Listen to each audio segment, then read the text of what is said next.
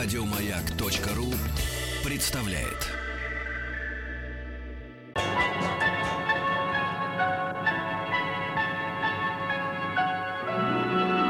Уральские самоцветы.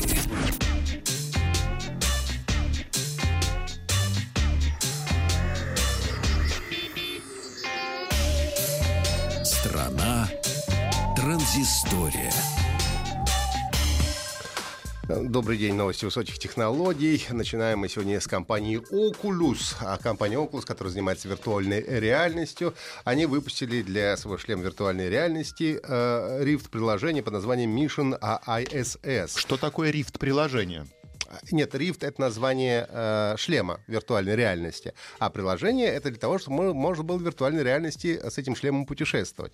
И э, разрабатывали его при участии трех космических агентств. И э, приложение позволяет посетить и исследовать международную космическую станцию, так сказать, изнутри находясь. А станция была очень точно смоделирована для виртуальной реальности. Разработчики рассказали, что в приложении используется та же самая симуляция, которой пользуются американские астронавты перед э, Э, реальным полетом на МКС.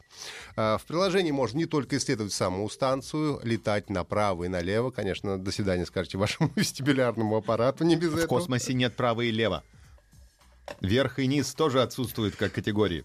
Ты совершенно прав, и поэтому э, вестибулярный аппарат, он с этим не согласен, когда ты надеваешь шлем виртуальной реальности, потому что физически ты находишься не в, не, в- не в невесомости, но твой мозг э, ощущает себя полностью в невесомости. И тут, конечно, начинает немножко подташнивать. Я име- имел подобный опыт. Но, тем не менее, можно не только исследовать станцию, можно даже выходить в открытый космос. А также в приложении можно выполнять различные задачи, которые ставятся перед настоящими космонавтами и астронавтами. Но для того, чтобы выполнять, правда, задание, нужно еще будет докупить к шлему еще специальный контроллер, который называется Oculus Touch. А чуть ранее компания вместе с французским космическим агентством отправила в космос свой шлем, который, как говорят, будет использоваться для экспериментов с балансом и ориентированием в пространстве в состоянии невесомости. На днях были опубликованы исследования мирового и российского рынков мобильных мессенджеров. И мы любим хит-парады. Хит-парад выглядит следующим образом. На пятом месте э, в мире, в мировом масштабе, у нас Skype, который в 2016 году имел более 300 миллионов зарегистрированных пользователей. Четвертое, третье место занимают китайский популярный WeChat, это 846 миллионов, и QQ 90, 900 миллионов. Оба этих э, приложения принадлежат компании Tencent китайской. На второй строчке у нас Facebook Messenger с миллиардом э, в середине 2016 года. И первое место в мире занимает WhatsApp. Это э, 1 миллиард 200 миллионов пользователей в 2016 году. А в пятерку не вошли такие мессенджеры, как Line и Viber. У них было значительно меньше, но все равно больше 200 миллионов. У нас в стране совершенно другая картина. А, Skype, который был лидером в 2013 году, только на четвертом месте, третий занимает Viber, WhatsApp на втором месте, и первое место занимает Контакт, которому удалось подняться 2015 года с пятого на первое место. Ну и также отмечается в исследовании, что впервые в прошлом году международный голосовой интернет-трафик впервые превысил телефонный по количеству 552 миллиарда минут против 546 А миллиардов ВКонтакте минут. есть что, мессенджер? Ну да.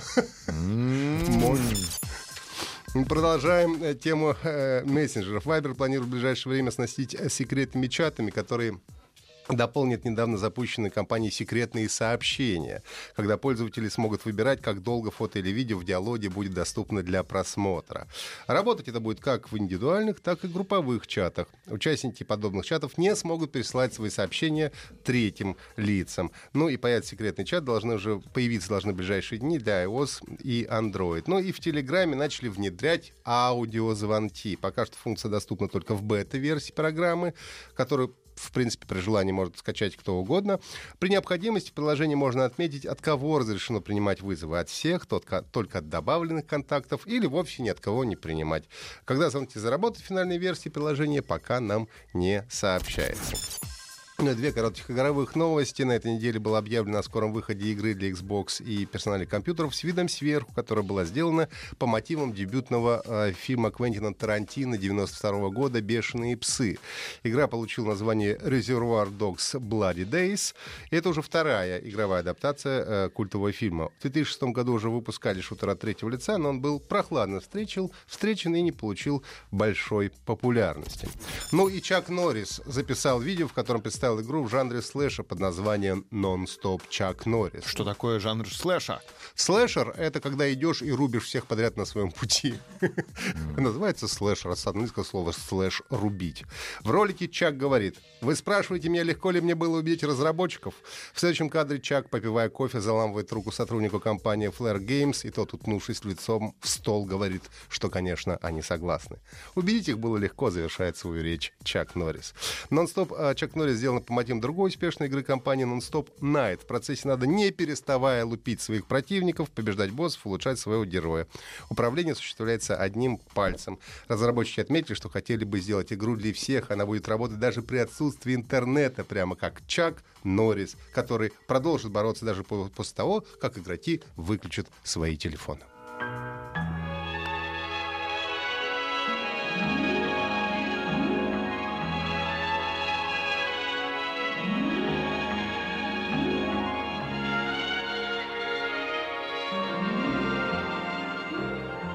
Уральские самоцветы.